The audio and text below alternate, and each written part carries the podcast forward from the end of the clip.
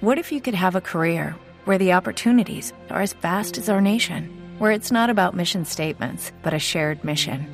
At U.S. Customs and Border Protection, we go beyond to protect more than borders from ship to shore, air to ground. Cities to local communities, CBP agents and officers are keeping people safe. Join U.S. Customs and Border Protection and go beyond for something far greater than yourself. Learn more at cbp.gov/careers. Noticias: El gobierno estableció la meta de generar 700.000 nuevos puestos de trabajo en el país, al reconocer que actualmente hay más de 2 millones de desempleados en Colombia. Silvia Patiño. Pese a la reducción en la cifra de desempleo durante el mes de marzo, que se ubicó en 8,9%, el presidente Santos reconoció que aún hay más de 2 millones de colombianos desempleados en el país. Ahora bien, somos conscientes, muy conscientes, de que aún hay más de 2 millones de compatriotas que siguen buscando empleo y no lo encuentran. Por eso vamos a hacer mucho más esfuerzos para seguir generando empleo y empleo formal. Estamos ganándole la batalla al desempleo, aunque todavía nos queda mucho camino por recorrer, pero esta es una gran noticia, una gran noticia. 8.9% de desempleo en marzo eh, y más de 800 mil empleos creados el mandatario insistió en que el gobierno espera generar 700 mil empleos este año y que en lo que va de su gobierno 2,7 millones de trabajos han sido generados. Silvia Patiño, Blue Radio. Dos guerrilleros de las FARC fueron capturados en Ecuador en zona de frontera. Juan Esteban Silva.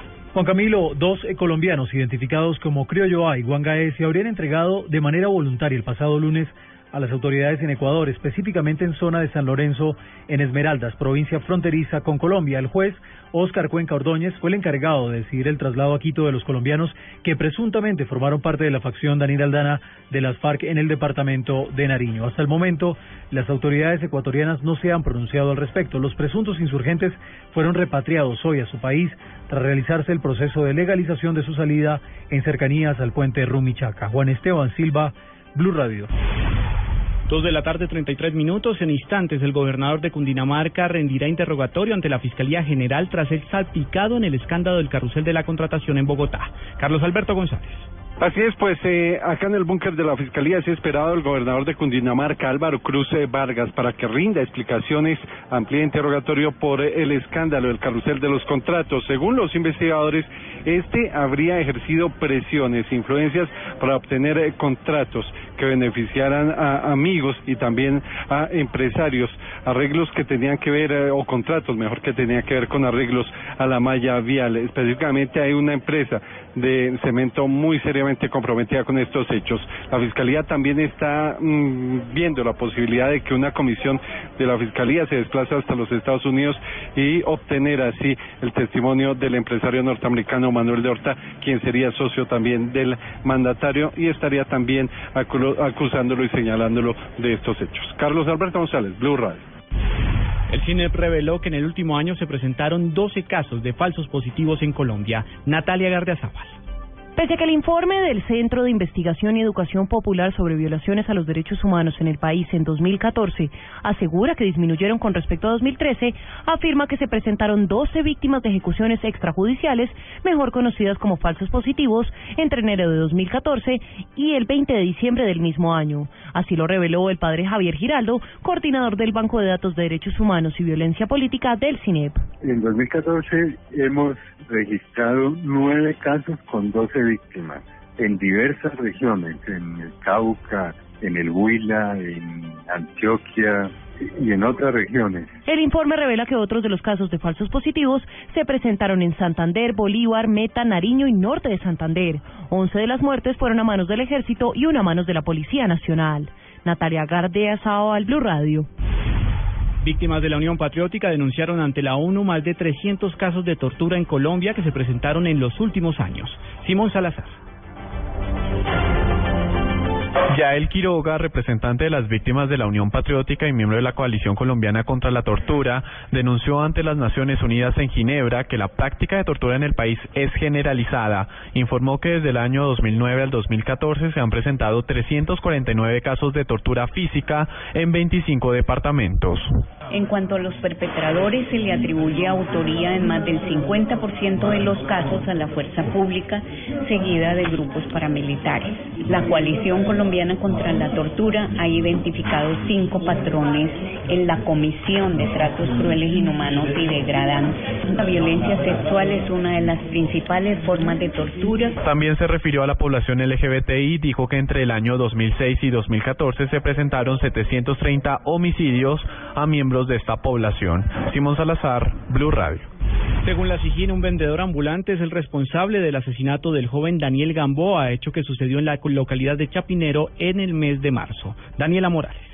Fue capturado en las últimas horas el autor material de la muerte de Daniel Camilo, el joven universitario del externado, quien fue asesinado el pasado 27 de marzo. Según el coronel Javier Barrera, comandante de la SIGIN, se trata de un vendedor ambulante. Esta persona es un vendedor informal. Parece que antes del, del homicidio hubo una riña entre, entre ellos y otras dos personas que la estamos identificando que participaron también en el homicidio del joven Daniel Camilo y este fue el que le propinó las heridas con arma blanca al joven. Es un joven de 28 años de edad. El coronel aseguró que este hombre deberá afrontar el juicio por homicidio y también dijo que hay dos personas más que están siendo buscadas. Daniela Morales, Blue Radio. En noticias internacionales, el número de muertos por el terremoto de Nepal ya superó los 6.000 y los heridos son más de 13.000. Miguel Garzón. Hasta el momento, la cifra de fallecidos en el sismo es de 6.166 personas y la de heridos de 13.232, según informó el Ministerio del Interior de Nepal a través de su Centro Nacional de Coordinación de Emergencias. Al menos 130.000 viviendas resultaron totalmente dañadas y cerca de 85.800 parcialmente afectadas, de acuerdo al mismo organismo.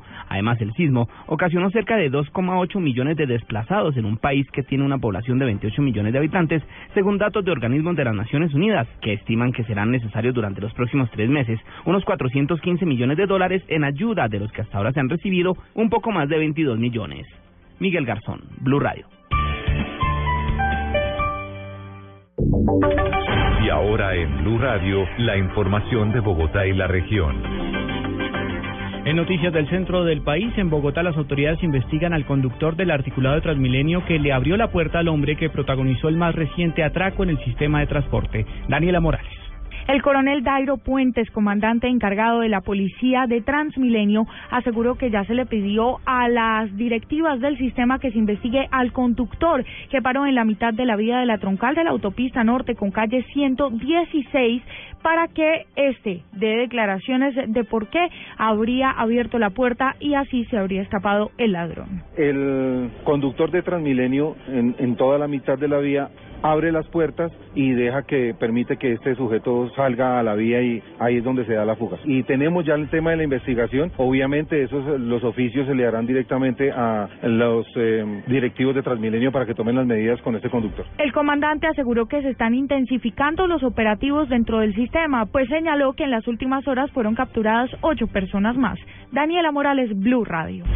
El distrito entregó tabletas digitales con las cuales se busca hacer más efectivas las valoraciones médicas y fortalecer el sistema de salud en Bogotá. María Juliana Silva.